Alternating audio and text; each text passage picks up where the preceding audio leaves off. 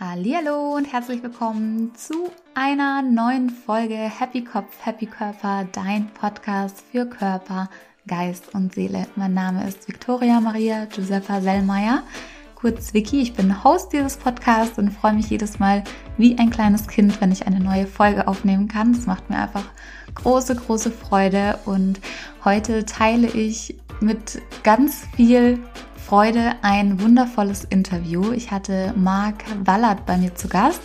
Marc ist Spiegel Bestseller, Buchautor, er ist Speaker und Experte für Krisenmanagement und darüber sprechen wir heute auch. Wir sprechen darüber, wie man mental stark durch Krisen kommt, wie man gestärkt aus einer Krise herausgehen kann und auch ein leider sehr unschönes aktuelles Thema werden wir ansprechen und zwar Krieg. Denn Marc wurde vor vielen Jahren verschleppt auf einem Tauchurlaub und ist dann mitten im Dschungel in einem Bürgerkrieg gelandet. Auch davon wird er uns erzählen und auch da wird er erzählen, wie er im Kopf stabil bleiben konnte, um durch diese schwere Zeit zu kommen, was er daraus mitnehmen konnte. Und ich sage dir, es lohnt sich, das Gespräch bis zum Ende anzuhören. Es sind so, so viele wertvolle Erkenntnisse und Tipps dabei, ich fand es einfach wahnsinnig inspirierend, mich mit Marc zu unterhalten. Ich glaube, wir hätten noch stundenlang uns weiter unterhalten können, weil es einfach ein super, super schönes Gespräch war. Ich hoffe, du kannst genauso viel aus dem Gespräch mitnehmen wie ich. Und äh, bevor es losgeht, noch was Kurzes in eigener Sache. Man kann einen Podcast jetzt auch auf Spotify ganz einfach bewerten. Äh, unter dem Namen des Podcasts sind so kleine Sternchen und ich würde mich sehr freuen, wenn du da einmal draufklickst, sollte dir der Podcast gefallen oder eine Folge davon, würde ich mich sehr, sehr freuen, wenn du da ein, zwei, drei, vier oder fünf Sternchen da lässt. ähm, genau, und das nächste in eigener Sache ist, ich habe mich entschieden, meinen Podcast mit YouTube zu verbinden.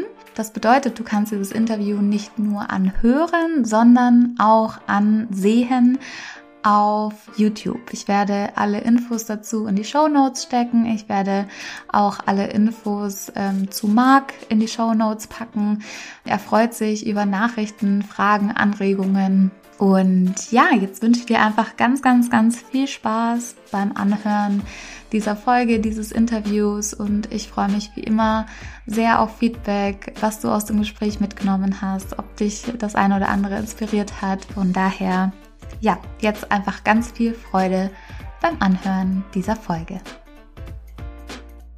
Bei mir ist heute Marc Wallert zu Gast. Marc Wallert ist Spiegel-Bestseller, Buchautor, Unternehmensberater, Experte für Krisenmanagement und Marc hat vor allem eine ganz besondere Geschichte erlebt, die ihn zu dem Menschen macht, der er heute ist und die er heute hoffentlich mit uns teilen wird. Ich freue mich so sehr auf dieses Gespräch. Ich freue mich so sehr, dass du da bist.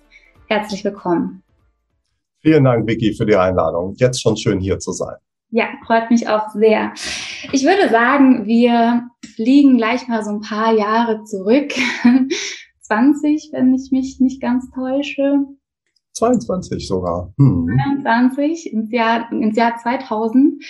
Und da hast du eine ganz besondere Erfahrung in deinem Leben machen müssen und dürfen, würde ich es jetzt einfach mal nennen. Du wurdest auf einer Reise mit deinen Eltern gekidnappt in Malaysia und dann auf die Philippinen auf eine einsame Insel verfrachtet. Vielleicht magst du einfach mal erzählen, was passiert ist. Ja, sehr gerne. Also wie so häufig im Leben schlägt ja das Schicksal zu, wenn man es am wenigsten erwartet, ja, und sich vielleicht auch gerade nicht wünscht. Bei uns war das ein Tauchurlaub. Also ich war damals entspannen mit meinen Eltern. Also die hatte ich lange nicht gesehen. Ich hatte im Ausland gearbeitet. Und dann haben wir gesagt, komm, lass uns zum Tauchen treffen, eine Auszeit machen. Das haben wir gemacht, zehn Tage getaucht da vor Ort. Also das ist eine Trauminsel gewesen. Richtig Robinson Crusoe-like. Und ja, am Ostersonntag war das. Da haben wir auch drei Tauchgänge gemacht. Und mein Vater wollte noch einen vierten machen, weil das so schön war. Und da war meine Idee, lass uns den Ostersonntag gemütlich ausklingen mit einem Getränk am Strand. Und das haben wir gemacht. Und dann sitzen wir da, wir drei, und blicken in einen traumhaft schönen Sonnenuntergang. Völlig entspannt. Ja, und plötzlich war es dann so, dann fing jemand an zu schreien hinter uns, da fielen irgendwie Stühle um. Dann brach Panik aus und ich drehe mich um und alles war anders. Hinter uns waren also schwer bewaffnete Männer. Und ich habe selber reingeguckt, einer stand direkt hinter mir, der hatte so eine Bazooka auf der Schulter und der zielte wirklich verrückterweise direkt auf meinen Kopf. Als ich in dieses Rohr reingeguckt habe, kannst du dir vielleicht vorstellen, so eben noch aufs Meer geguckt, den Nachttauchern, wie die unter Wasser gehen und dann auf einmal das. Das hat äh, erstmal zu einem ordentlichen Schockmoment geführt. Ich wusste gar nicht, was passiert und was ich jetzt machen soll. Klar, ja. Also ich glaube, man kann sich gar nicht vorstellen, wenn man so eine Situation nicht selbst durchlebt. Wenn man ist irgendwie im Traumurlaub, sitzt am Strand, stirbt einen Cocktail und auf einmal kommen da bewaffnete Männer und man blickt irgendwie so direkt in in den Tod, würde ich mal fast schon sagen. Ne? Ja, Menschen, die so einen Unfall gehabt haben in ihrem Leben, vielleicht sich mit dem Auto überschlagen haben, die kennen sowas ähnliches. Also da blickt man ja, ohne dass man es einschätzen kann, irgendwie auch dem Tod so ein bisschen in die Augen und alles läuft dann wie in Zeitlupe ab. Ja, und irgendwie klingt alles anders und es ist gar nicht einzuschätzen.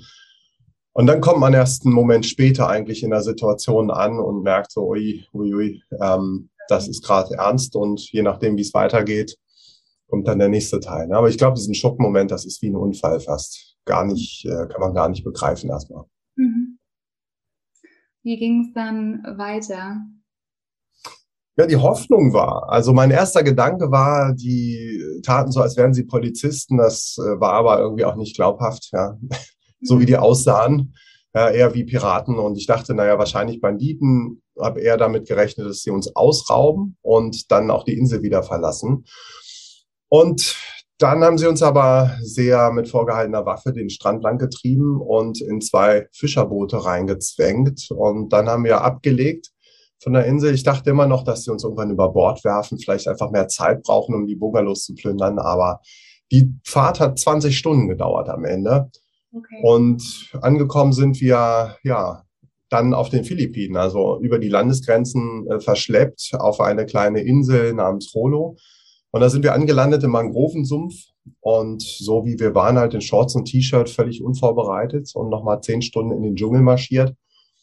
Ja, und dann waren wir in unserem ersten Camp mitten im Dschungel dieser Südphilippinen und auch noch folgterweise mitten in einem Guerillakrieg gelandet, weil unsere Entführer, das waren Moslem-Rebellen. Und die kämpfen im Süden gegen das philippinische Militär, also gegen, für einen autonomen islamischen Staat. Und wir mittendrin. Okay, wow.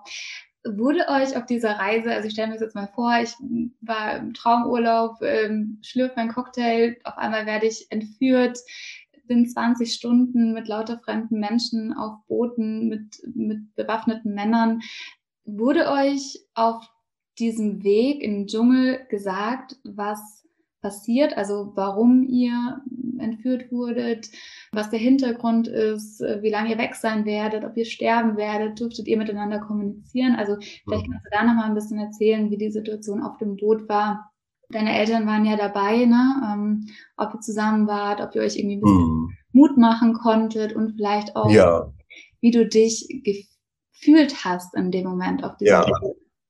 Also wir waren auf zwei Booten. Mein Vater auf dem einen mit vielen Menschen, äh, ich mit meiner Mutter auf dem anderen. Und da hatten wir erstmal auch viel Angst, darum sehen wir uns eigentlich wieder. Das war so eine Angst, die wir hatten. Und dann natürlich, wohin geht die Reise? Wie lang dauert die eigentlich? Was haben die mit uns vor? Und das war so, wir durften miteinander sprechen. Also es war, ich hatte auch so einen Moment, wo ich dachte, na, es hätte wahrscheinlich noch schlimmer kommen können. Klingt jetzt komisch, aber die haben uns jetzt nicht angekettet oder geschlagen. Wir durften uns unterhalten untereinander. Und wir, die haben auch eine Flasche Wasser rumgereicht. Das war nicht viel. Wir hatten irrsinnig Durst, ne? Aber so das Zeichen dachte ich, naja, also vielleicht hätte es noch schlimmer kommen können für den Moment.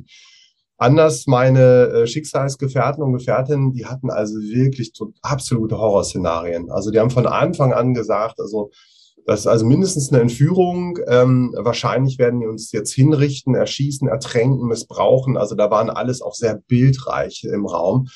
Und da habe ich gemerkt, wow, das zieht mir unfassbar viel Energie, wenn ich da so reingehe.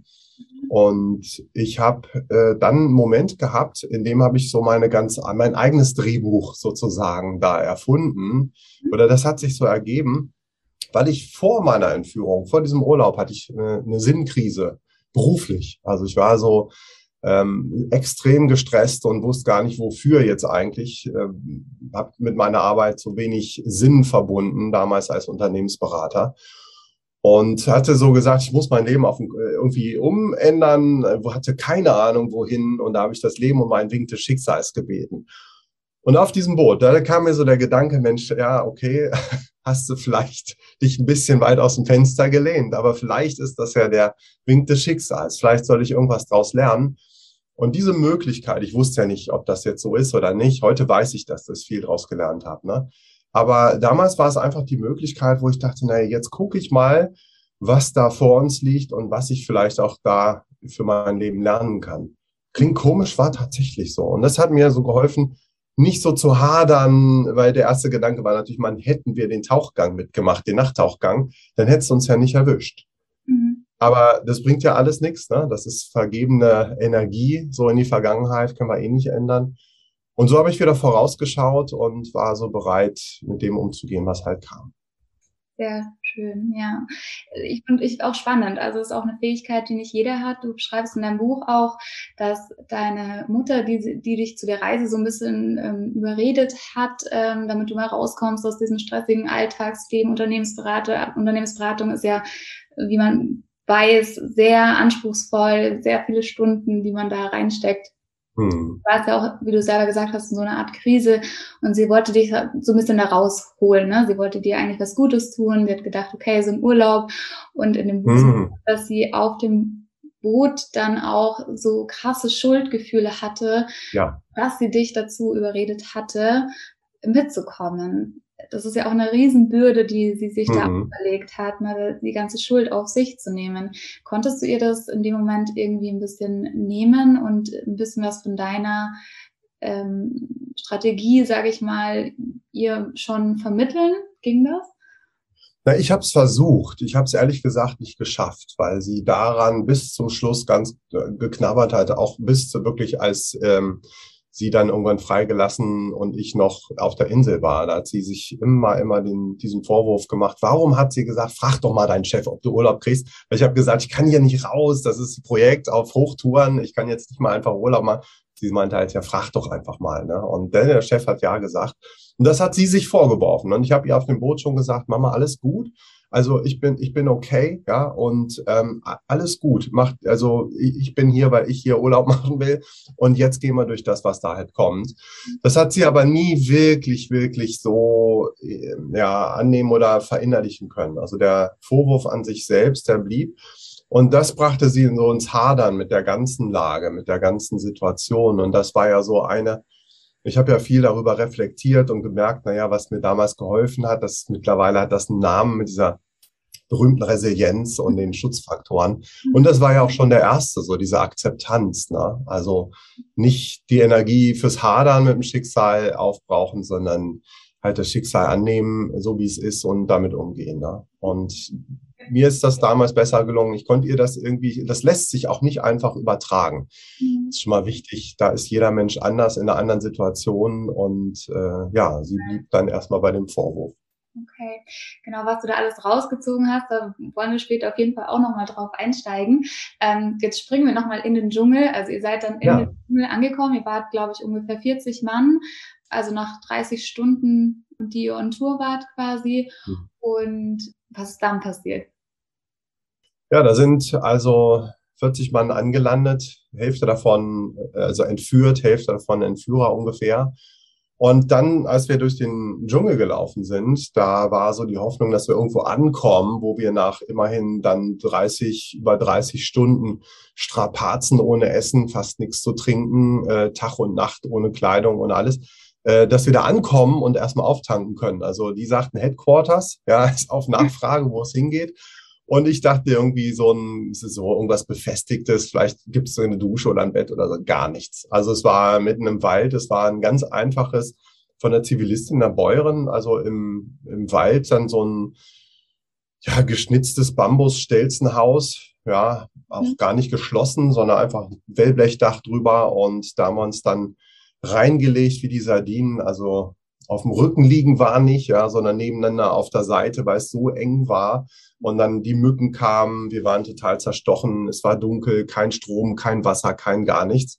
Und so haben wir die erste Nacht dann da verbracht. Mitten in so einem Piratennest, muss man es nennen. Also lauter so Halunken, ja, also mit Patronengürteln über die Schulter und in Hängematten da irgendwo im Wald kampierend, einige hundert, die uns da empfangen haben. Wow. Rebellen. Wow. Also ja. unfassbar. Also ich kann es mir irgendwie nicht vorstellen. Hat sich in eurer Gruppe so eine Gruppendynamik, also ich meine, so ein Erlebnis schweißt natürlich zusammen. Ihr wart wahrscheinlich alles Touristen, nehme ich an, die entführt wurden. Aus verschiedenen Ländern hat man dann dann irgendwie so ein Buddy, mit dem man irgendwie ne, so, so eine Art Freundschaft entwickelt? Oder wie habt ihr miteinander kommunizieren dürfen? Wie sah das dann aus? Wie sah euer Alltag aus? Hm. Also wir waren in zwei Teile letztlich geteilt, auch von den Entführern, nämlich in die Hälfte der Gruppe etwa, das waren tatsächlich also Tauchtouristen aus sieben Ländern und dann äh, noch die Hotelangestellten, also Köche und Sicherheitspersonal und Tauchlehrer. Und die waren in, meistens auch an einem anderen Ort untergebracht. Insofern haben wir die meiste Zeit zu zehnt oder elf verbracht. Und da sind wir also erstmal auch voll natürlich aneinander geraten. Also es war, es hat sich aus der Gruppe ein Team gebildet, aber man stellt sich das immer so harmonisch vor. Oder viele Menschen denken, also ein gutes Team, das ist, wenn sich alle mögen. Aber ein gutes Team sind ja die, die ihr Ziel erreichen. Und unser Ziel war zu überleben. Und dafür mussten wir uns auch erstmal richtig aufstellen, das Team formieren. Und das ging über Konflikte. Also wir haben Konflikte gelöst, wir haben Herausforderungen gemeinsam gemeistert. Und irgendwann wusste man halt, wie wer tickt, also so als Charakter und wer welche Fähigkeiten hat. Also jetzt auch wirklich ganz konkret. Wir hatten Haus, Häuserbauer, ja, das war ein Ingenieur. Wir hatten eine Ersthelferin, die war auch tatsächlich Ersthelferin, die hat so Wunden versorgt mit so wie es halt ging. Äh, mein Vater war eben Sprecher auch der Gruppe, der war der Älteste, sprach Englisch, hatte als Mann auch den Respekt der Rebellen. Und so haben sich die Rollen verteilt. Ich habe viel meiner Mutter geholfen, also die war auch in einer wichtigen Rolle. Sie war sehr schwach, also auch das gehört zu, äh, zu den Gruppen dazu. Das ist nicht leicht, ja, zu ertragen, dass jemand so schwach ist, dass er selber nicht laufen kann. Aber es bringt eben auch wieder was hervor. Und das war unter anderem so meine sehr dankbare Rolle als Helfer, als Unterstützer, das hat mir geholfen damals, ne? weniger Angst um mich zu haben.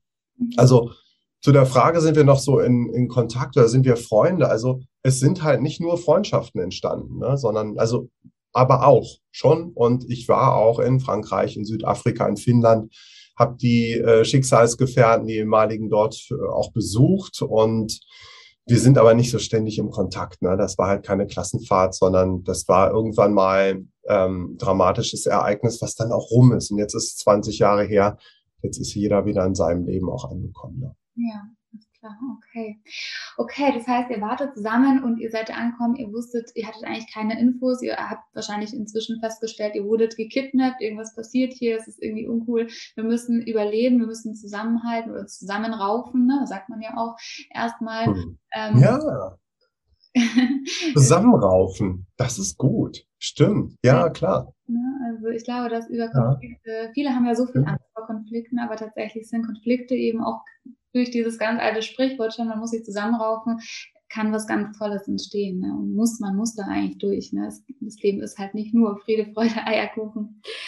Ähm, wie lange wart ihr in dieser Konstellation? Habt ihr irgendwann mal Infos bekommen? Hattet ihr irgendwie Kontakt zur Außenwelt?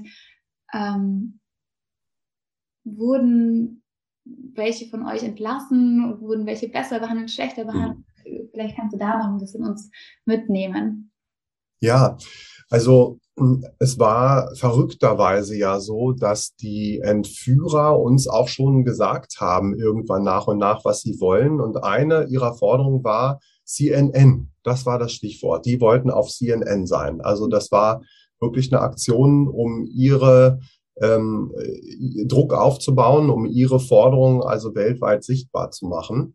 Und deswegen haben sie Journalisten eingeladen in den Dschungel. Ja, und zwar aus allen Ländern waren Menschen da, teilweise mehrere Kamerateams am Tag. Alles auch, was die deutschen Medien zu bieten hatten, äh, war vor Ort, wirklich in Print und TV. Und das war natürlich verrückt. Erstmal hat es uns riesig gefreut, ja, also dass wir da Landsleute getroffen haben. Dann war es unglaublich schwer, wenn die gegangen sind, weil man gemerkt hat, okay, das sind doch eigentlich so, so eine wie wir, aber die können gehen. Die haben einen anderen Status gehabt halt, ne? Aber es hat uns wirklich geholfen, weil wir Informationen bekommen haben. Wir haben dann langsam verstanden, okay, hier geht's um Unabhängigkeitskrieg. Wir wussten, wer diese Gruppe ist. Ähm, äh, was die wirklich wollten, das wussten sie lange selber nicht oder jeder hatte so fünf Anführer, jeder hatte seine eigenen Vorstellungen. Und am Ende haben sie sich tatsächlich dann auf Lösegeld geeinigt auch. Also das war nachher so der geringste gemeinsame Nenner. Und das wurde dann am Ende auch bezahlt und nach und nach, also mit jeder Zahlung wurden eben einzelne Geiseln auch freigelassen. Und das so ein bisschen einer Reihenfolge, äh, ja, nach einer Reihenfolge, die wir auch nicht beeinflussen konnten, aber die aus meiner Sicht so schon ganz richtig war und ja, erstmal so die Schwächsten raus und dann, ja, am Ende die, die es noch länger ausgehalten haben. Unter anderem auch deine Mutter dann, ist dann quasi vor dir rausgekommen, weil sie schwach, schwach. War eine der ersten, genau, ne? Nach, ich glaube, drei Monaten und nach vier Monaten dann mein Vater und bei mir waren es dann viereinhalb Monate, ja, genau. Ich war dann der Letzte aus unserer Gruppe. Insgesamt viereinhalb Monate in Gefangenschaft, wow. Hm. Ähm, du hast in dem Buch auch geschrieben, dass du an diesem Tag der, der, der Entführung irgendwie sowas ähnliches wie eine Euphorie sogar gespürt hast, weil du ähm, davor ja so in diesem, in diesem, in diesem Arbeitsmechanismus drinnen warst, aus dem du gar nicht so wirklich rausgekommen bist, aber auch gemerkt hast, das mhm. ist das, was du wirklich willst. Und du hattest so einen Euphorie-Moment in dem Moment, wo du gekidnappt wurdest. Hattest du diesen Moment auch während der Zeit, äh, während diesen drei Monaten immer mal wieder? Und vielleicht kannst du den nochmal beschreiben und vielleicht auch mhm. erklären, vielleicht hast du inzwischen eine Erklärung, warum du das so empfunden, empfinden konntest. Ja, unbedingt. Also ich erkenne zwar immer mehr auch in, in Gesprächen, auch wie jetzt, äh, zusammenraufen. Mhm. Ja, Stichwort, äh, das schärft wieder den Blick aufs Teambuilding. Ja. Total klasse. Und so ähm, komme ich immer tiefer rein, also ins Verständnis auch von dem, was ich da an Erfahrung auch sammeln durfte. Und ja, ähm, ich hatte diesen Moment, wo ich fast sage, das war wie, naja, Euphorie weiß ich nicht. Auf jeden Fall war es eine gefühlte Befreiung. Ja, also ich wurde gefangen genommen und fühlte mich auf einer Seite befreit. Das ist natürlich äh, paradox. Das lag daran, dass ich vorher ähm, irgendwie nicht rauskam aus dem, was mich ja wirklich, also ganz kurz vom Burnout gestresst hat. Also ich war da in so 70, 80 Stunden Wochen, habe äh, den ganzen Tag vorm Computer irgendwelche Zahlen rauf und runter gerechnet und ich habe irgendwann den Sinn da drin nicht mehr gesehen, weil so diese Finanzwelt auch irgendwie nichts war, was mich irgendwie treibt. Und ich habe den Ausgang da auch nicht gefunden, beziehungsweise gesehen und ähm, wusste nicht, was ich machen soll. Und ich hatte insgesamt auch ein komplexes Leben. Also auch privat war es ein ziemliches Chaos äh, in Sachen Beziehungen und ich habe gemerkt, ich muss was ändern, aber es war hochkomplex, ich wusste nicht was. So, und dann sitze ich auf diesem Boot und die Komplexität wurde ungleich äh, reduziert. Ja, also nämlich auf eine ganz einfache Formel. Ich wusste exakt von diesem Moment an, wofür ich kämpfen werde. Um genau eine Sache, nämlich ums Überleben. Und das war für mich so, wow, also so eine Ausrichtung. Ich musste nicht entscheiden, ob ich irgendwie, was ich für einen Karriereweg einschlage oder wie ich meine Entziehung, äh, meine Beziehungen oder meinen Lebensstandort irgendwie verändere und all das hochkomplex. Nee, es ging nur noch ums Überleben. Mhm. Im, jeden Tag aufs Neue. Und das ist schon in der Zeit geblieben, dass eine Vereinfachung der Möglichkeiten war, eine Reduktion. Auf der einen Seite natürlich äh, hat das Angst gemacht, weil die Kontrolle genommen wurde in Teilen über das Leben. Auf der anderen Seite ist das auch, kann ich nur sagen, jedenfalls in meinem Fall gab es auch den Anteil des sich befreit fühlens von eben der Qual der Wahl der Möglichkeiten, weil die war definitiv dann weg. Mhm. Du warst ja auch ein sehr guter Student mit Auszeichnungen ne, und hattest eben auch viele Möglichkeiten, wie du deine Karriere, deinen Weg bestreiten kannst.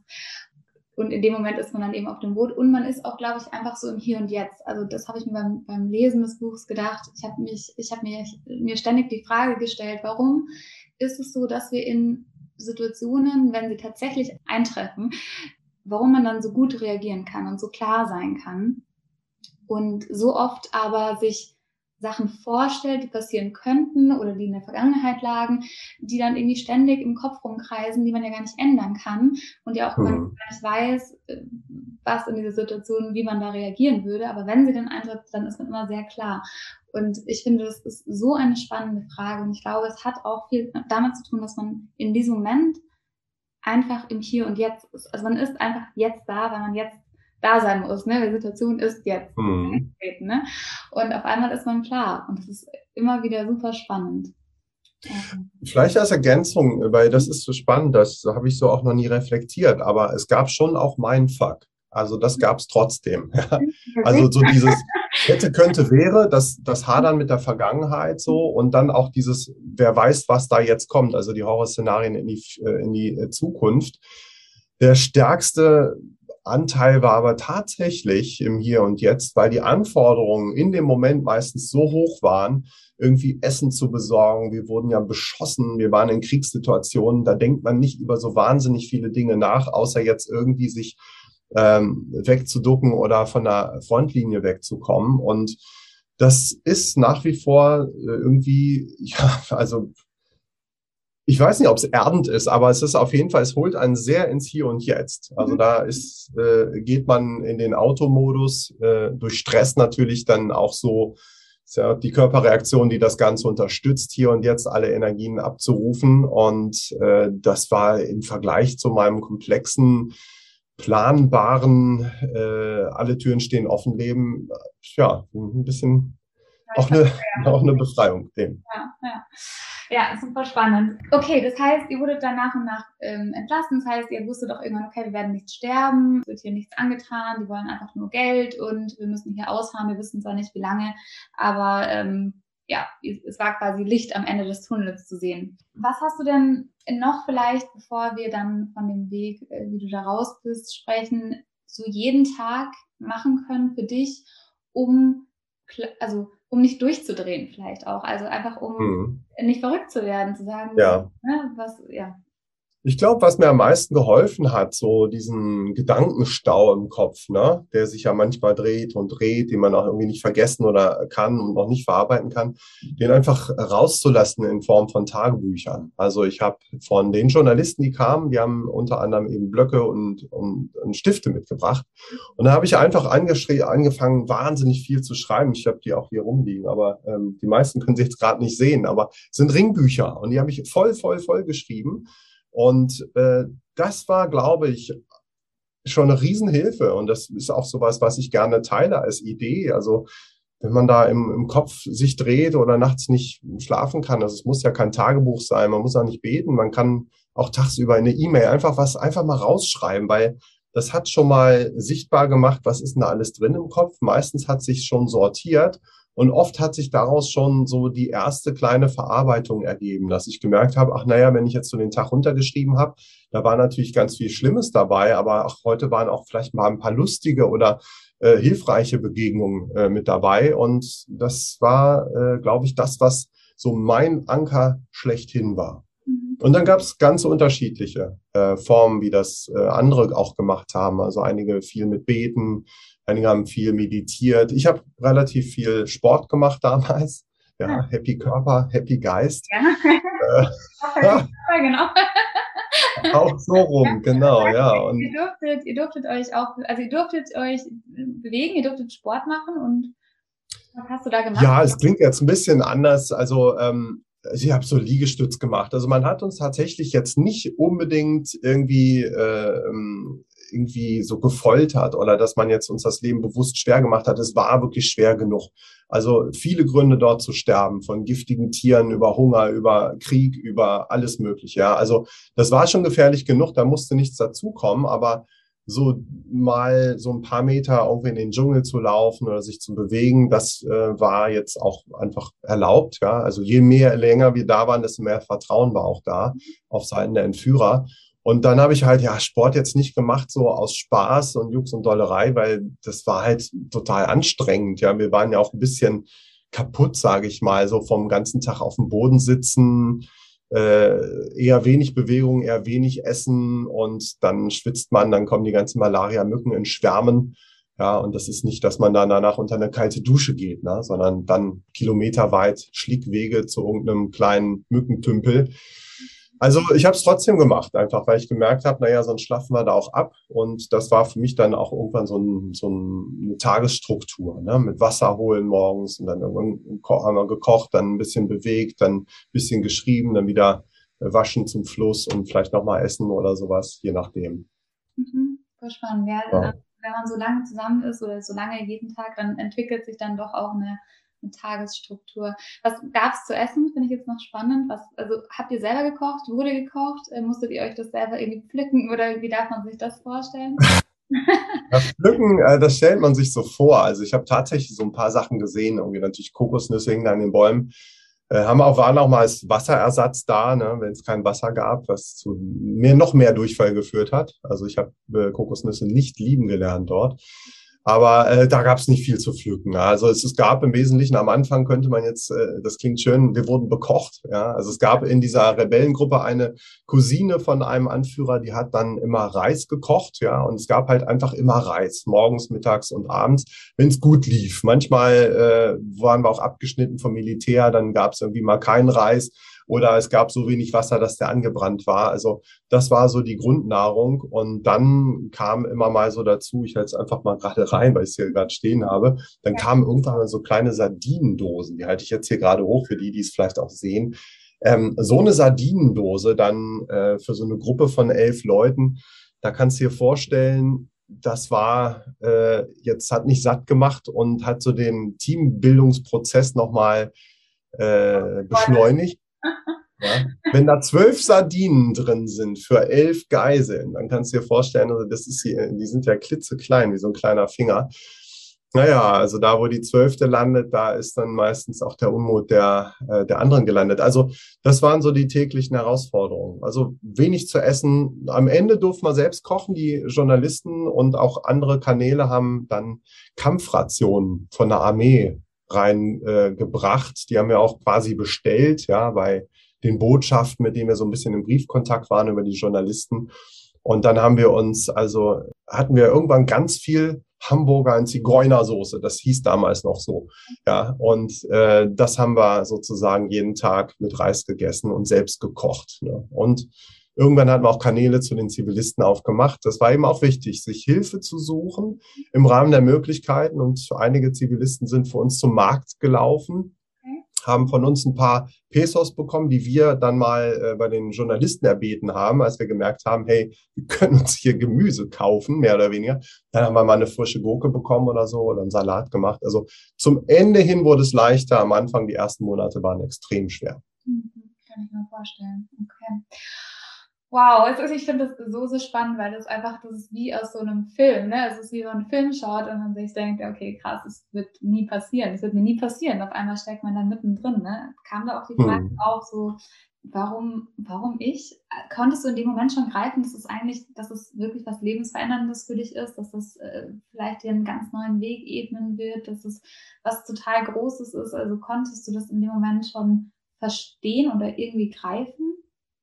Also was ich schon gespürt habe, ist, dass das also eine extreme Erfahrung ist, die sehr reichhaltig ist. Also so viel, dass ich froh war, dass ich das alles aufgeschrieben habe, weil das so viele Facetten hatte. Ja, also in jeder Facette hätte ich gefühlt irgendwie für mich ein Buch schreiben können. Wie ist das mit interkulturell, mit so vielen Sprachen und Kulturen? Wie ist das Teambuilding? Wie ist irgendwie das Dschungelleben an sich und, und, und, und, und Resilienz? Also da gibt es so viele Familie auch. Ja, ganz plötzlich äh, bist du nicht mehr der Sohn, sondern irgendwie dann äh, musst du deine Eltern pflegen, so von einem Tag auf den anderen, umgehen mit dem Tod meine Mutter ist ja vor meinen Augen fast gestorben, also hat aufgehört zu atmen. All sowas, das war einfach so, so intensiv und das gepackt, also in so ein paar Monate. Ähm, da habe ich schon gespürt, okay, das ist Futter für ganz lang. Und da habe ich schon bewusst einfach ganz viel wie so ein Ethnologe eigentlich aufgeschrieben, also ohne das auch immer schon zu verarbeiten, nur so wie 40 Seiten habe ich an einem Tag geschrieben, nur wie das da so abgelaufen ist. Ja, wie das ist, wenn man den ganzen Tag von morgens bis abends ähm, und, und die Nacht und das sieben Tage die Woche und über Monate angeguckt wird, mhm. nie eine Tür schließen kann. Also dieser Zoo-Effekt, das allein mal zu beschreiben, wenn Leute ständig voreinspucken, weil das ihre Kultur ist, wie das belastet. Also das sind alles so Erfahrungen gewesen, die waren sehr reichhaltig und so, das gehört zu dem, was ich heute als Lebenserfahrungsschatz so äh, auch betitle und wo ich denke, das hat jeder Mensch. Also äh, Lebenserfahrung, je älter man ist, und das ist ein Erfahrungsschatz. Und der hängt häufig mit viel Leid auch zusammen, aber er ist eben auch sehr, sehr, sehr wertvoll. Und den zu heben, diesen Schatz, das ist irgendwie was, wo ich immer denke, eine Krise, die hinter uns liegt, sollten wir nicht äh, ungeschehen machen wollen, weil das Leid ist ja schon vorbei, sondern jetzt wirklich gucken, was ist da der Erfahrungsschatz, was kann ich daraus lernen?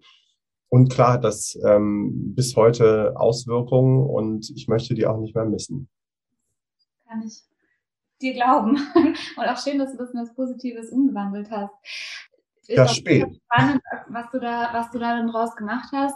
Du bist dann irgendwann entlassen worden ähm, es war ja ein riesen Medienrummel um, um das Ganze. Ne? Es war ja sehr präsent, es kamen immer wieder Journalisten, äh, es war natürlich auch was total Neues. Medien stürzen sich ja auch gerne auf eben solche Geschichten. Das ist, ist ja auch spannend. Als was für ein Markt bist du in, das, in diesen Urlaub geflogen und als was für ein Markt bist du nach Hause gekommen? Boah, das ist eine echt gute Frage. Ähm, also erstmal bin ich natürlich hochgradig gestresst in diesen äh, Urlaub geflogen und das hat mich für sechs oder für viereinhalb Monate auch sehr strukturiert sozusagen. Also der Fokus war einfach woanders als auf meiner Arbeit und meinem Beziehungschaos. Als ich zurückgekommen gekommen bin, äh, war ich natürlich um einige Erfahrungen reicher, aber dann an derselben Stelle im Leben. Und mhm. das war ja mein großer Fehler, auch an dieselbe Stelle wieder zurückzugehen und da irgendwie weiterzumachen.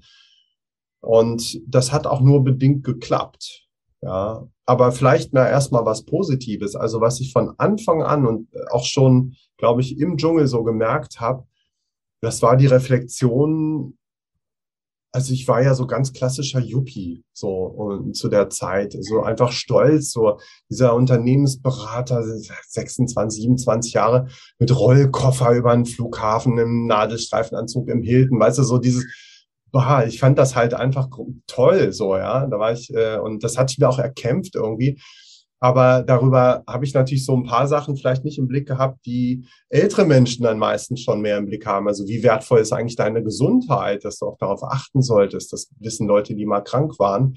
Naja, und ich habe dann eben noch mal kennengelernt, Friede und Freiheit. Mhm. Das sind ja nun zwei Worte. Also ich als junger Mann äh, oder Jugendlicher, also Friede und Freiheit, das ist so irgendwie, dafür wurde Europa gegründet. Ja, Gott, ja. ja. Also heute oder seitdem wusste ich, naja, ich war halt im Krieg, ich war gefangen und ich wusste, wow, das ist also echt das Geschenk meines Lebens, dass ich jetzt wieder in Frieden und Freiheit leben darf. Und dass es das in Europa irgendwie über 70 Jahre schon dann gab, das war für mich so ein, wow, das hat mir so die Augen geöffnet. Und das vergesse ich auch bis heute nicht. Also da diese Reflexion hatte ich damals schon. Aber so ganz viel weiter ging es dann nicht. Ja, also ich habe dann schon auch viel weiter gemacht als der, der ich vorher war. Und das sollte ja dann vor die Hunde gehen.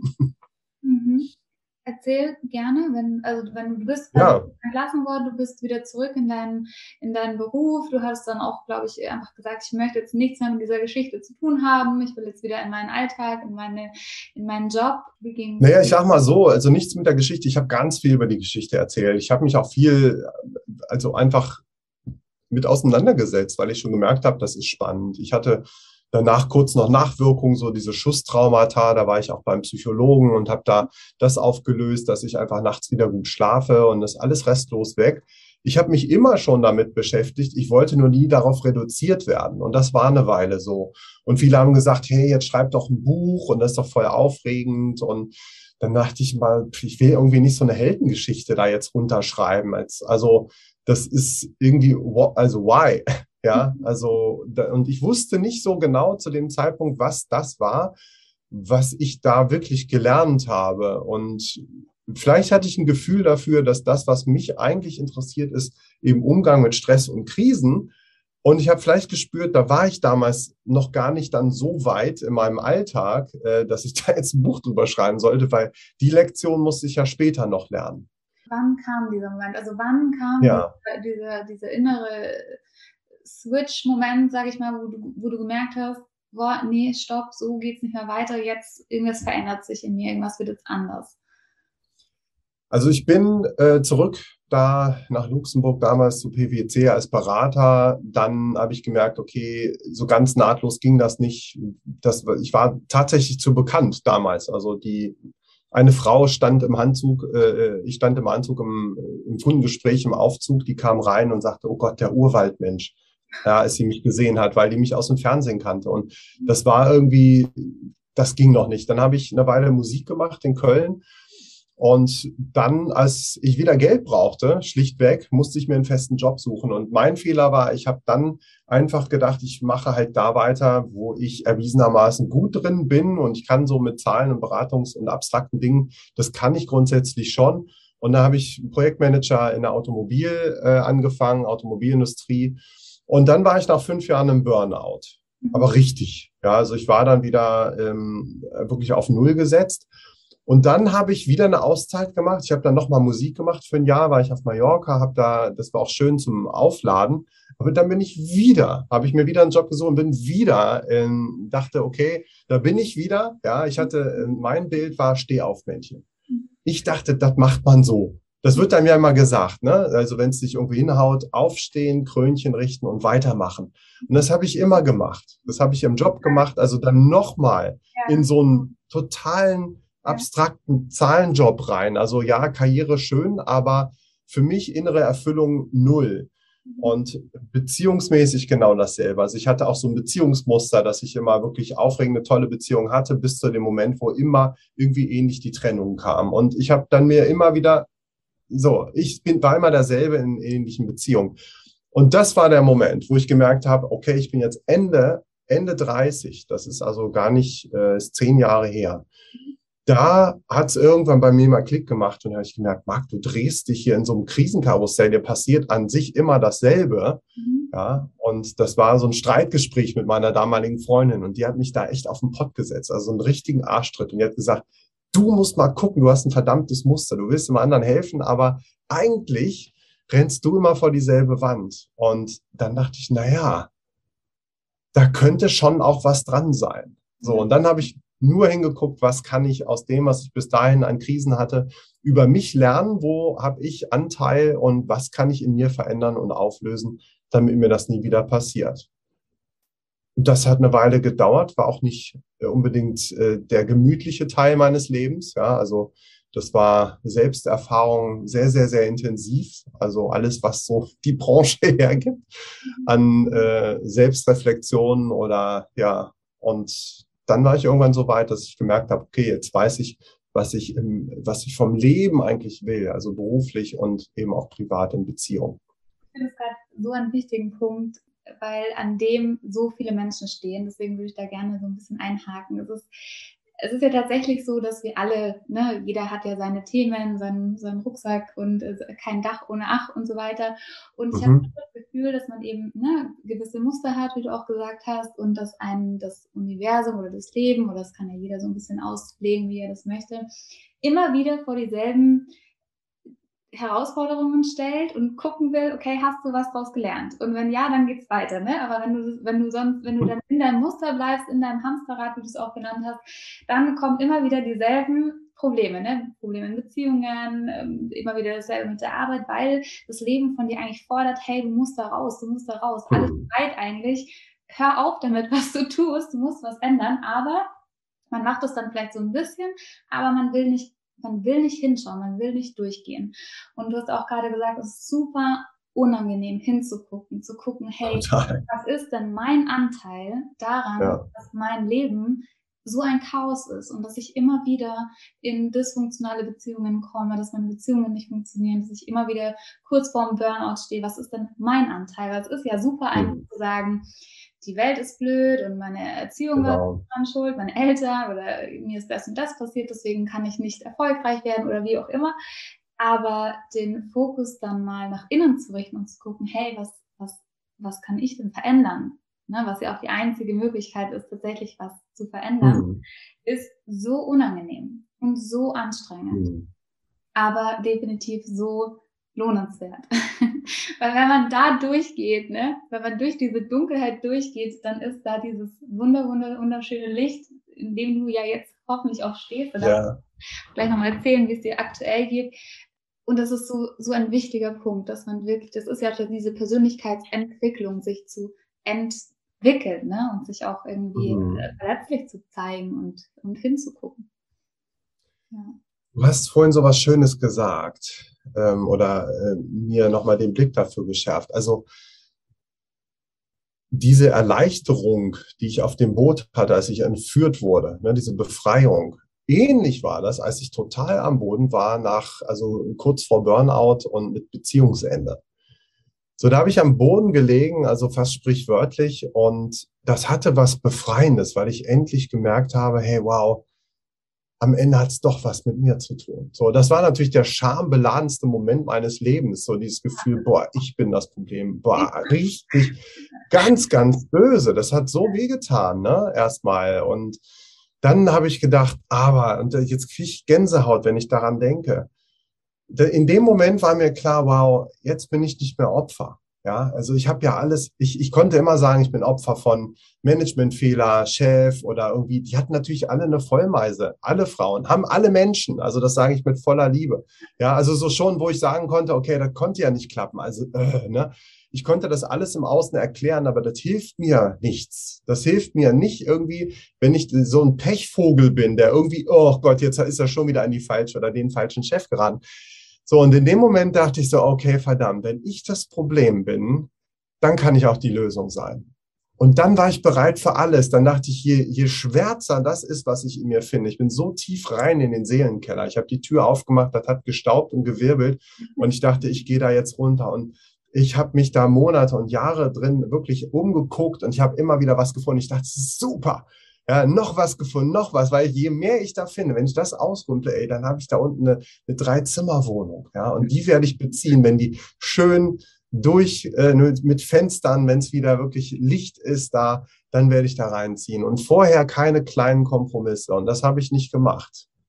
Ich habe wirklich durchgefegt und äh, da ich will es gar nicht schönreden im Moment. Ich glaube, dazu zwingt einen das Leben früher oder später wenn er da ist, den zu erkennen als eigentlich ein Geschenk, dass man jetzt sagt, okay, jetzt kann ich es anpacken, jetzt hat es was mit mir zu tun und ich kann es auflösen. Mhm. Das war der Wendepunkt.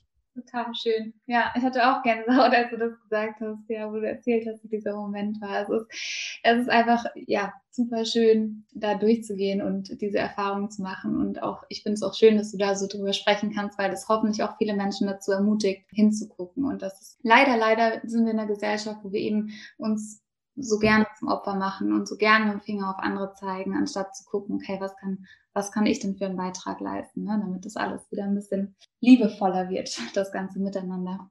Wir sind ja aktuell auch in einer Krise. Also wir stecken ja auch in dieser Pandemie. Es ist jetzt inzwischen hat man sich vielleicht schon ein bisschen dran gewöhnt. Wir haben einen Impfstoff gefunden, der hoffentlich das alles so ein bisschen eindämmen kann. Ähm, die Masken, Menschen mit Masken, ja, ist schon fast ist Alltag einfach. Trotzdem haben viele noch sehr damit zu kämpfen. Also viele fühlen mhm. sich alleine, isoliert, schimpfen auch eben auf Politiker. Ne? Also auch da sind viele in dieser Opferrolle und tun sich wahnsinnig schwer. Meistens steckt dahinter einfach eine Riesenangst. Ne? Mhm. Oh, wie geht's weiter? Ähm, was passiert mit mir? Was passiert mit uns? fühlen sich bedroht von dieser Krankheit. Kannst du da weiß, Tipps geben? Und ich glaube, du arbeitest ja jetzt auch in dem Bereich, wie man auch in dieser Krise mental stark bleiben kann. Ja.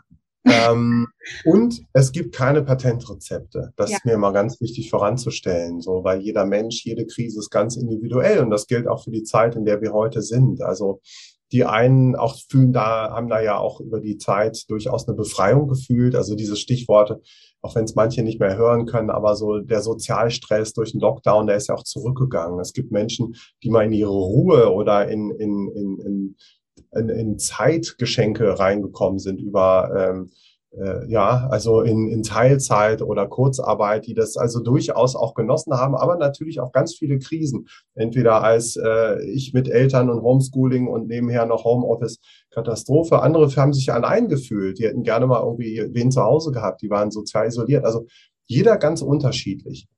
Was, glaube ich, alle verbindet, ist irgendeine Form von Herausforderung in dieser Zeit. Ich glaube, es gibt nicht die ganz glasklaren, die sagen, ich habe nur Vorteile, sondern jeder hat irgendwas, wo er denkt, naja, und sei es irgendwie das ins Kino gehen, jetzt mal ganz banal. Wann geht denn das endlich mal wieder richtig unbeschwert oder ein großes Konzert? Und diese Ungewissheit, das ist eben was, das hat uns ja auch damals beschäftigt ähm, mit einem anderen Hintergrund. Es war wirklich ja offen, ob wir es überleben und wenn ja, wann diesen äh, Dschungel. Und äh, da habe ich gelernt, Optimismus allein ist es nicht. Ja, und das verbinden viele Menschen, wenn die sagen, oh Gott, da ist irgendwie ein Resilienztrainer oder Resilienzspeaker, der sagt uns bestimmt irgendwie, ne, irgendwie muss man abschalten und positiv denken. Und äh, ja, aber nicht nur. Ja. Also Optimismus an ein gutes Ende zu glauben und äh, sich da auch schon drauf zu freuen, das auch schon mal vielleicht mit Visionen vorwegzunehmen, das ist eine Möglichkeit. Und die andere ist genauso wichtig, nämlich gleichzeitig so auf dem Weg hin in diese positive Zukunft auch ganz realistisch mit den Risiken umgehen. Ja, also Realismus. Um das mal plastisch zu machen. Also für mich war es in, äh, als der erste Lockdown kam, eine absolute Krise. Also ich rede über Resilienz. Ich würde sagen, bin ich auch äh, in, in Teilen ganz gut, ja. Und das heißt nicht, dass man keine Krisen mehr hat. Ja, also. Nicht alle, glaube ich, wissen mit dem Wort was anderes. Ja. Deswegen würde ich da ganz kurz äh, so ein bisschen einsteigen, was Resilienz ist. Also es gibt ja. keine so genaue Definition. In ja, der ja. sagt man, ähm, es ist eigentlich die eigene Widerstandsfähigkeit äh, gegenüber ähm, Krisen, Herausforderungen mhm. und äh, die, die Fähigkeit, dann da auch gestärkt wieder rauszugehen, oder? Kann man das? Ja, das hast du schön, schön zusammengefasst. Genau. Ne? Also diese innere Stärke ne? oder mentale Stärke, wenn man es jetzt mal so gibt es ganz viele Definitionen, aber ich denke, das reicht fürs äh, Verständnis. Ja. Und ja, die, das ist ja mein Thema, über das ich einfach, äh, wo ich denke, da kann ich mit dem Hintergrund einfach viel und sehr plastisch einfach teilen, so, ne, an Erfahrung. Das heißt aber nicht, dass ich keine Krisen mehr habe. Manche Leute denken irgendwie, es gibt Menschen ohne Stress oder ohne Krisen. Ne? Also erstmal ist beides lebenswichtig, das ist das eine. Und ähm, es bleibt aber unschön. Und mich hat es eben im ersten Lockdown völlig, also erstmal erwischt, ja. Ich lebe ja davon, Vorträge zu machen. Ich stehe auf Bühnen. Ja, ich bin Alleinverdiener. Ich habe eine Familie und ähm, dann habe ich mich selbstständig gemacht vor drei Jahren und vor zwei Jahren kam dann dieser Lockdown und dann war 0 Euro Umsatz nach all den Investitionen und all sowas. Ähm, das war eine Krise. So, und dann habe ich genau das gemacht. Ich war optimistisch, habe rückgeblickt in meinem Leben, das sollte man immer mal tun und sagen, Mensch, was habe ich schon alles überlebt? Ne? Wie habe ich das geschafft? Also irgendwie wird mir das schon auch gelingen, ja. Aber ich habe eben auch gemerkt, ich bin jetzt nicht so ein in, ja, so wie viele meiner Rednerkollegen oder Trainerkollegen, die waren sehr optimistisch. Die haben gesagt, na ja, komm Ostern, es wird wärmer, dann gehen alle Bühnen wieder auf, dann geht's weiter wie vorher, dann ist das Virus weg. Und da habe ich gesagt, na, ich weiß es nicht, aber ich habe lieber einen Plan B und habe sofort angefangen, eben online dann unter anderem Vorträge äh, zu halten. Und das war halt wirklich das, was mir nachher Existenz äh, äh, ermöglicht hat und meiner Familie weil das nicht nur Spaß macht und gut ankommt, sondern wirklich auch, ja, mir das Leben so gesichert hat, beruflich. Und das war damals so eine Erkenntnis, positives Denken kann tödlich sein. Ne? Also und bei uns damals im Dschungel war es einfach, wenn wir uns nicht auf eine lange Zeit eingestellt haben, nicht die Nahrungsmittel aufgeteilt haben, dann, äh, wenn es dann länger gedauert hat als gedacht, dann ist es eben schlecht. Und das ist für viele Menschen eben auch so, lieber nochmal mit dem Lockdown rechnen, als mal zu denken, jetzt morgen ist vorbei. Mhm. Kannst du vielleicht da nochmal drauf eingehen, wie du das gemacht hast? Also du hast festgestellt, okay, scheiße, ich bin in der Krise, mein ganzes ja. weg. Äh, die anderen sagen, ja, es geht schon irgendwann weiter, aber ich fühle es oder ich, ne, das macht mir irgendwie, das, das beruhigt mich nicht. Ich brauche irgendwie ja. was. Und hast gemeint, okay, du hast zurückgeguckt, was für Ressourcen habe ich denn? Also was steckt in mhm. mir, kann ich? Was habe ich denn alles für Fähigkeiten? Hm, war das, ist das, war das ein Tag? War das ein, ein, hast du das aufgeschrieben? Hast du da meditiert? Äh, war das ein Prozess? Vielleicht kannst du da nochmal ja. eine Hilfestellung geben, wie man in der Situation dahin kommt. Also das war ja genau in der Zeit der Lockdown kam, als gerade mein Buch rauskam, am selben Tag. Ja, stark durch Krisen. An dem Tag, wo, wo Frau Merkel sagt, wir sind in der größten Krise der Nachkriegsgeschichte. Das war natürlich, also äh, ich habe ja mal einen Blick auf die Chancen auch, ja, das war natürlich eine, ganz klar. Dann äh, klingelte das Telefon und ich war viel in den Medien, aber da verdient man ja nichts, auch mit dem Buch nicht, sondern ich musste halt wirklich auch Vorträge halten. Und also wie war das? In dem Moment war mein, mein Hirn so geschärft auf, ja, meine Botschaften, das, was ich teile, dass ich genau wusste, Marc, das ist wieder einer dieser Momente. Positiv denken, aber realistisch handeln. Und das habe ich sofort gemacht. Da musste ich auch nicht drüber schlafen. Ich wusste genau, jetzt ist der Moment wirklich, also alles wird gut und dafür, dafür werde ich jetzt sorgen. So und das heißt auch so, ähm, also erstmal an äh, positiv bleiben, dann zu überlegen, was brauchst dafür und dann wirklich rauskommen aus dieser Abwartehaltung. Also manchmal ist dann diese Schockstarre, dass man denkt, oh Gott, oh Gott, ich warte erstmal ab, bis das alles vorbei ist. Das ist eine Opferhaltung. Die hatten wir auch im Dschungel, als wir irgendwann da saßen und nur noch gewartet haben, bis die Zeit vorbei ist ins Handeln kommen, was machen. Letztlich ist es egal, was das ist. Also wird ja als Selbstwirksamkeit dann auch äh, beschrieben, das Gefühl, handlungsfähig zu bleiben. Weil wenn ich warte, bis alles vorbei ist, dann werde ich Opfer der Umstände. Dann warte ich heute noch. Wenn ich aber sage, na gut, wer weiß, wie lange es dauert, ähm, also was kann ich jetzt bestmöglich draus machen? Ich mache mal, und dann kommen die ganzen Beispiele, die viele natürlich schon kennen. Äh, die einen haben Yogakurs gemacht oder die Wohnung gestrichen, was auch immer. Ich habe halt dann beruflich gesagt, hey, ich äh, äh, orientiere mich um, andere haben eine Ausbildung gemacht. Ist egal, aber irgendwie was machen damit, dann hat man das Gefühl, man nutzt diese Zeit, kommt ins Handeln und, und bleibt eben nicht Opfer. Und so gibt's ganz, ganz viele dieser Schritte, wo ich, äh, die ich immer gern einfach teile im Unternehmenskontext oder auch ganz persönlich, kommt man in die Akzeptanz raus aus dem Hadern oder Mhm. Was spielt soziale Unterstützung dafür eine Rolle? Aber für mich war das ein Tag, also das ging sofort und dann musste ich, hier musste ich sofort handeln. Ansonsten äh, warte ich vielleicht, bis es zu spät ist, dass das vorbei ist. Ja, super spannend. Ich glaube, so ins Handeln kommen ist eines der allerwichtigsten äh, Dinge, die wir tun können, wenn wir, wenn wir in so schwierigen Situationen sind. Und das ist super schwer. Also ich finde schon, das ist nicht einfach. Ne? Ich glaube, es hört sich dann immer bei Leuten, die das machen, einfach an und äh, Menschen mit eben wenig oder mit einer geringen Selbstwirksamkeit, für die ist es so schwer. Die sagen immer, ja, aber wenn, aber ne, wenn es schief geht und, und wenn, was denken dann die anderen darüber oder so, ne? Die lassen sich so von ihren Zweifeln mhm. überschütten, dass es ihnen so schwer fällt, in diese proaktive Haltung zu kommen.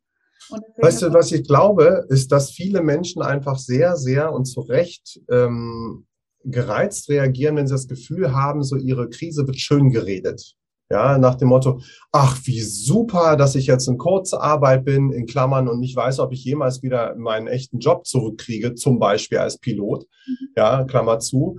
Ähm, nee, darum geht's nicht, ähm, froh zu sein, dass das so ist, sondern zu sagen, ja, verdammt, das ist eine Krise, das, das tut weh gerade. Und daneben? Was gibt's jetzt an Optionen? Was kann ich jetzt am besten machen? Und da dann den Fokus drauf richten.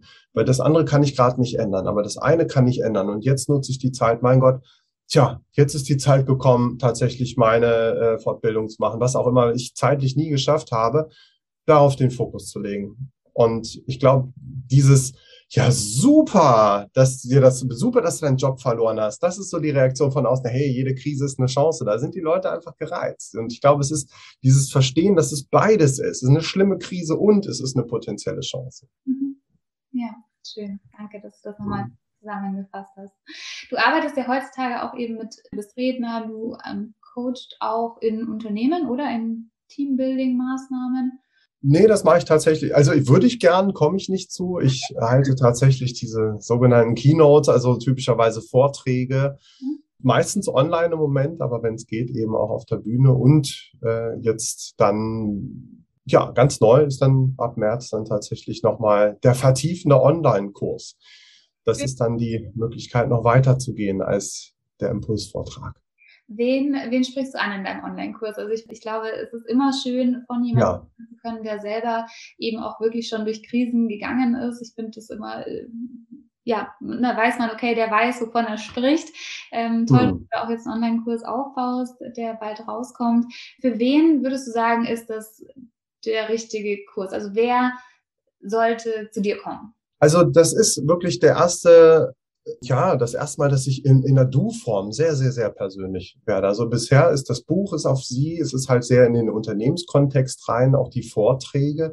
Und hier hole ich wirklich die Menschen ab. Also mit auf eine Reise. Es ist eine Reise auch durch meine Vergangenheit. Es ist aber sozusagen die Hauptrolle der, der oder die Teilnehmenden sind in der Hauptrolle. Das heißt, es ist die Reise durch ihr Leben. Und das ist wichtig. Also es geht äh, mit dem Titel stark durch Stress und Krisen. Jetzt wirklich durch alle Höhen und Tiefen im Leben. Also nicht nur meine, sondern eben auch wirklich äh, dann mit entsprechenden Techniken, mit einem Workbook und all dem, was dazugehört, auch durch das Leben der Teilnehmenden.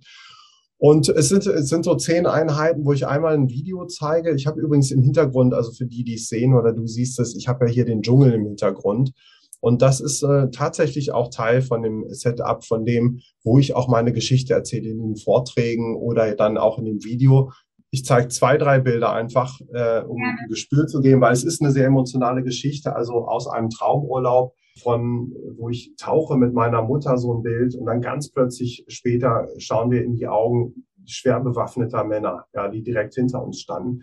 Und dann sind wir auf einmal eine Geiselgruppe mitten im Dschungel unter Beschuss durch das Militär. Also all davon gibt es wirklich Live-Bilder. Und dann immer die Frage, wie sind wir damit umgegangen und was haben wir daraus gelernt? Ja, und am Ende, das ist ganz wichtig, geht's auch gut aus. Also hier ein Zeitungsausschnitt von unserer Freilassung. Und dann geht's eben auch wieder in das Leben der äh, Teilnehmenden in den heimischen hier dargestellten Mein Heimatwald. Da stehen viele Buchen. Genau, und das ist also eine sehr bebilderte Geschichte, die ich zum einen erzähle, die ist spannend, ja, also es ist einfach ein roter Faden, so ein bisschen wie ein Film. Und das andere Video ist dann aber sehr äh, wirklich am Flipchart sozusagen wirklich erklären, wie funktioniert das eigentlich, welche Techniken gibt es und wie kann ich die wirklich für mich anwenden. Und das ist, da freue ich mich so drauf, weil das sehr, sehr persönlich ist in beide Richtungen. Und ja, ich bin gespannt, auch da ich freue mich immer wahnsinnig über Rückmeldungen so von Buchlesern und Leserinnen und da bin ich gespannt, wie das dann in das Leben derjenigen dann reinwirkt. Bestimmt hat es einen großen Mehrwert, sehr, sehr schön. Äh, man kann dich finden auf Instagram unter Mark Wallert.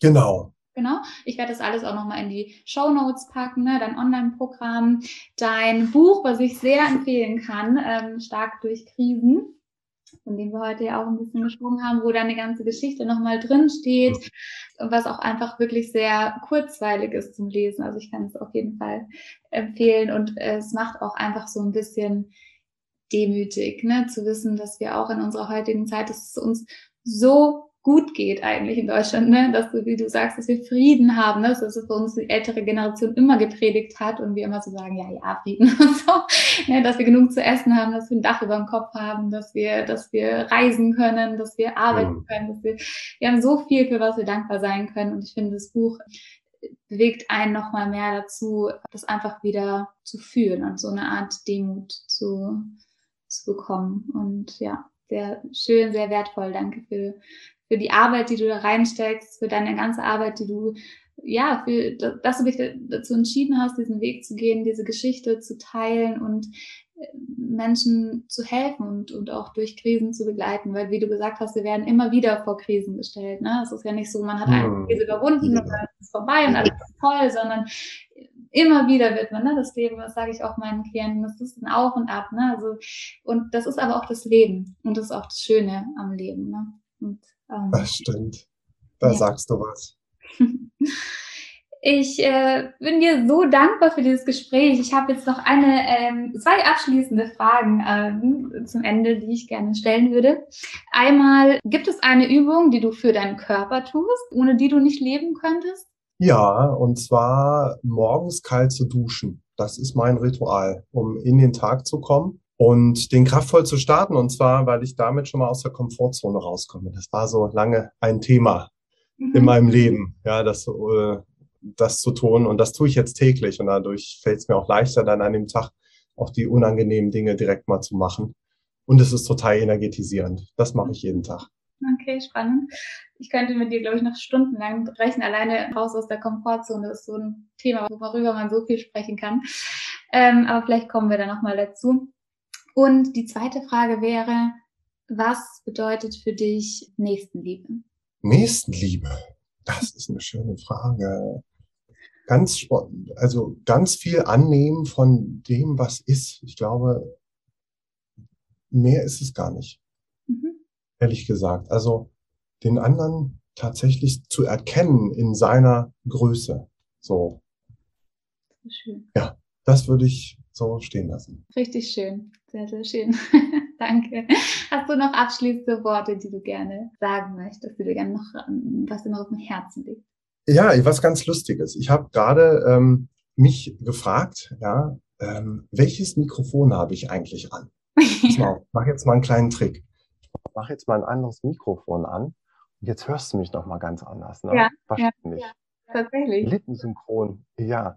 So, und das ist so einer dieser Momente, ähm, die ja Stress auslösen. Ne? Dann kommen Schweißperlen auf die Stirn, dann denke ich so, oh nein, jetzt hatte ich die ganze Zeit das falsche Mikro an. Und das ist jetzt live sozusagen, dieser Moment, wo ich denke, oh Gott, hätte ich doch nur am Anfang und so, ne? Jetzt könnte ich alles so zurückspulen und, und irgendwie in Reue und jetzt ist es irgendwas nicht gut genug. Da können ja tausend Muster aufgehen, die schon alle da sind im Kopf. Und für mich ist gelebte Resilienz jetzt tatsächlich so für mich das so hinzunehmen, zu sehen, ich habe äh, dieses Gespräch wirklich sehr genossen. Das hat mir große Freude gemacht und all die inhaltlich am Anfang auch schon dabei waren, die werden das auch mit dem anderen Mikrofon genießen und hoffentlich nicht in diesem Moment jetzt bereuen nach dem Motto, hätte man das Mikro eingeschaltet. Ja, das ist so dieses Zurückblicken und das ist einfach jetzt live. Das ist einfach, äh, das lag mir gerade auf dem Herzen. Für mich ist Resilienz manchmal das im Kleinen wirklich mit dem zu sein, was gerade ist und das Beste draus zu machen. Und jetzt hatten wir immerhin noch eine Minute mit gutem Ton. Darf ich dir noch eine Rückmeldung dazu geben? Ich muss tatsächlich sagen, ja. ich hatte das Gefühl, dass ich dich mit dem anderen Mikrofon viel klarer verstanden habe. ah, das ist natürlich auch spannend. Ich stelle es auch gerne wieder zurück. Das muss ja. ich prüfen. Na toll, dann ist ja umso besser. Dann ist ja alles gut ausgegangen am Ende. Das ist doch, besser kann es nicht sein. Ja, Vielen Dank, Vicky. Das war ein schönes Gespräch finde ich auch. Ich danke dir so, so, so sehr für deine Arbeit, für deine Zeit, für dieses Gespräch und wünsche dir alles Gute weiterhin für die Zukunft, für deinen Online-Kurs. Wie gesagt, ich werde es alles in meinen Show Notes verlinken und jeder, der das Gespräch jetzt gehört hat und äh, vielleicht noch Fragen hat oder eine Anregung oder einfach vielleicht eine Inspiration dadurch bekommen hat, darf sich jederzeit bei uns oder bei dir gerne melden und dann Feedback geben. Da würdest du dich bestimmt freuen und ich mich auch. So ist es. So sei es. so Vielen Dank es. an alle, die jetzt zugehört haben und natürlich an dich. Das war sehr schön. Und dich auch. Bis bald. Bis dann. Tschüss, Vicky. Tschüss.